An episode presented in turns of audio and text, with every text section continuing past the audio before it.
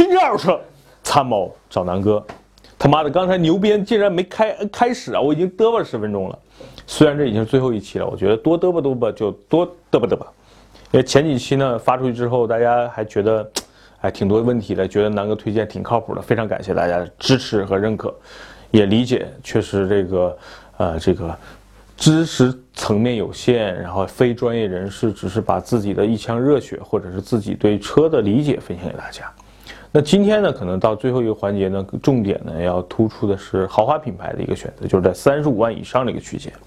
那这里边呢，我要排除一些车型，哪些车型呢？比如像普拉多呀、途乐呀、陆巡啊这些车型，因为这些车型它和日常买车的需求不太一样，因为现在呢是买一辆车过年。那这些车呢？这种越野车，因为我本身自己不太喜欢越野，所以这些车型不是过年非过年买这些车嘛，所以不推荐了啊。那在这个里边呢，可能更多的要凸显出豪华品牌，然后加上内饰的豪华感，或者是驾驶上的豪华感。老规矩啊，就是南哥推荐车一定是性价比最高的，也就是站在我的角度，如果现在让我去买车，兜里揣着三十万、四十万，买什么？其实我想了很久，这个话题挺难的，因为这个区间里边的车型特别多，包括新上市的一些，比如沃尔沃啊等等。后来纠结来纠结去，我觉得现在我愿意买单的，可能就是一会儿我给大家讲的，只有两款。这两款是什么呢？第一款，有人会说：“我靠，南哥，你怎么推荐这么这么老的一个车？”没错啊，这就是在中国已经销售了差不多八年了，这款车，奥迪 Q5。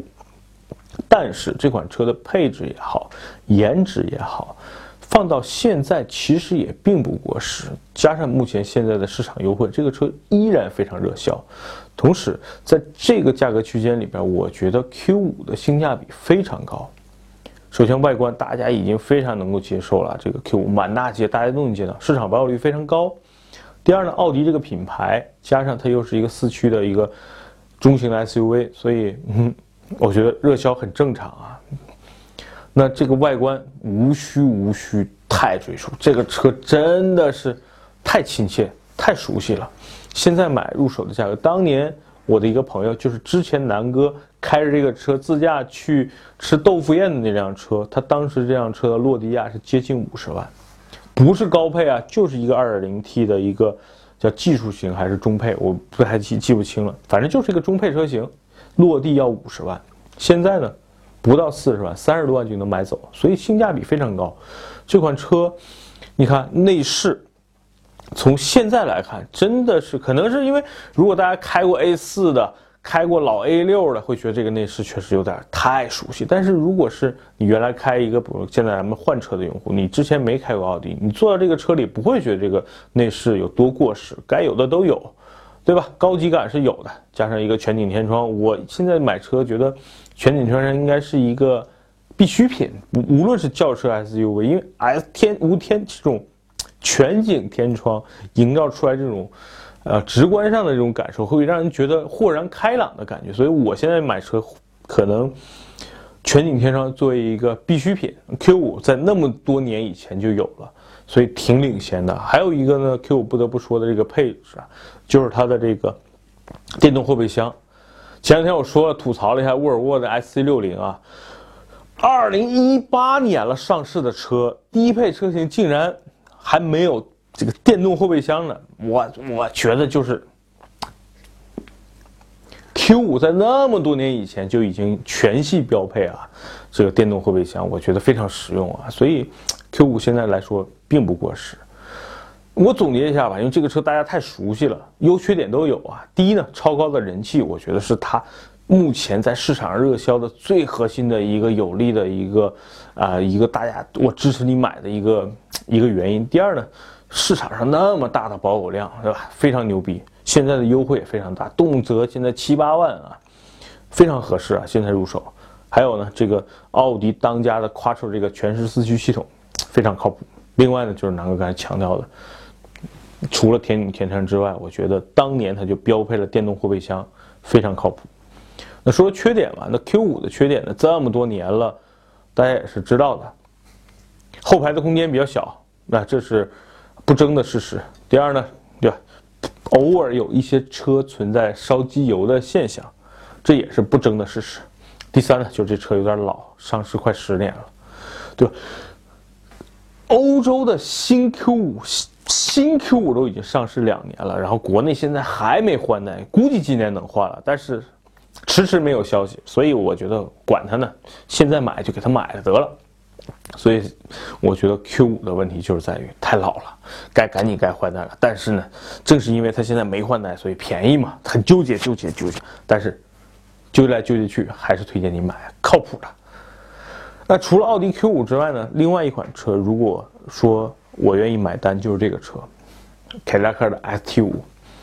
我们的南哥说车的这个车友群里也有很多车友买了这个车，而且我也拍了视频，后续呢会分享给大家。就是买这个车的人一定是纠结，哎呀，我是买奥迪 Q 五呢，还是买 GLC 呢，还是买沃尔沃的 S 六零呢？很多人都是在纠结这些车型，最后他为什么不买刚才说的这些车，买它呢？其实就是因为奥迪 Q 五太老了，我不愿意买老 Q 五了。第二呢，GLC 性价比太低了，那个车不值那么多钱。沃尔沃 SC60 当时买它的时候还没上市呢，所以最后哎没得选。那为什么他会买这个车？南哥的一些车友给我是这么回答：他第一呢，这个车的外观呢其实是挺另类的，什么钻石切割呀、美系豪华呀，其实这是广告的语，但是这个车给人感觉上真的是挺霸气的。对吧？能够透露出的那种所谓的贵族的气息，这是我的定位啊。那这个车确实外观看上挺好看的，感觉会比 Q 五啊，比 GLC 要大一圈儿。所以这是美系车或者说美系豪华品牌凯迪拉克在外形上营造出来的一个优势。第二呢，这个车的动力组合跟刚才说的昂科威是一模一样的，2.0T。对吧？高功率版本，然后配合着这个当家的九 AT，现在又加了这个所谓的轻混动的系统。哎，这个车突然间觉得哇，性价比很高，然后很有科技感，对吧？你看，你看昂科威呢是这个九 AT，然后加 2.0T，我这边呢是九 AT 加 2.0T，还有一个轻混。哇，我就觉得买这个车，其实跟你的朋友聊天啊、吹牛逼啊，你会觉得多了一点谈资，就好像我开个凯美瑞混动，就感觉比你奥迪 A4L 更有谈资一样。所以这是一个在技术层面上，我觉得凯迪拉克给大家提升的是，哎，它除了这个黄金的动力总和，又加了一个轻混动，哎。觉得挺牛逼，哎，这个这个挺高科技的啊，所以开起来虽然大家不会觉得有多明显，但是其实，在这个无论是啊燃油上燃燃油上啊，还是说在加速上啊，包括这个行驶的这个质感上，是有一些提升的啊。然后呢，这个车也匹配了这个双离合的这个，呃啊适时的一个四驱系统，嗯，这是一个。这个这个级别就是三四十万级别 SUV 车型应该标配的东西，那确实凯迪拉克都给你了。外观非常的所谓的能商务，又很时尚，也很霸气，很有气场。内饰呢，营造出来也是美式的豪华这么一个范围。然后整个这个座椅坐上去确实舒适感真的是挺不错的啊。然后呢，整个车匹配的是我非常喜欢的这个啊，BOSS 的一个音响，它整个车带十四个扬声器，啊，无论是高音还是低音，在这这个价位里边的音响里边也算是一个比较靠谱的一个车了啊。然后呢，整个车因为它是一个五座车，空间利用率非常大，无论是前排、后排还是后备箱都够用，所以这个车其实就是有刚刚才说了，昂科威是一个很靠谱的车，那 ST 五就是比昂科威。更豪华一点，然后呢，外观更霸气一点，然后内饰的精细度啊，包括这个质感啊，更提升一点的这么一个，呃，整个家族的一个顶尖的一个 SUV 啊，在这个级别 SUV 的一个一个体现，对吧？咱们再说一下通用现在的战略啊，主打性价比的有雪佛兰的探界者，主打豪华质感的有别克的这个昂科威。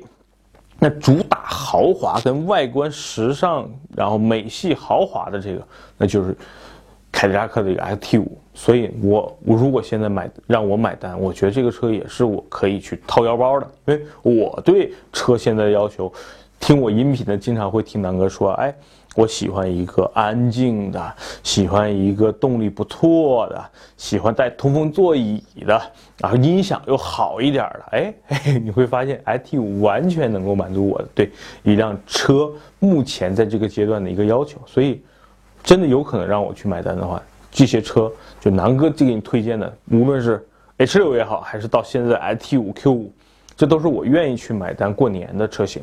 所以南哥这这几期节目吧，总的来说就是把我如果在这个价位愿意掏钱买的这个车，通通通通的告诉了你。SUV 片，今天可能就算是一个结束了。呃，也马上要过春节了，所以呢，提前希望大家能够在春节前这个阶段，哎，掏拿着这个公司也好啊，还是投资也好啊，拿到这些红包、年终奖，对吧？包括自己辛苦一年赚的一些钱，给犒劳一下自己，买辆靠谱的车，尤其是 SUV，南哥就把各个价位区间推荐给你。那下一期开始，南哥要准备轿车呀、MPV 啊这些车型的一些推荐，敬请期待。那今天的节目就到这儿。拜拜。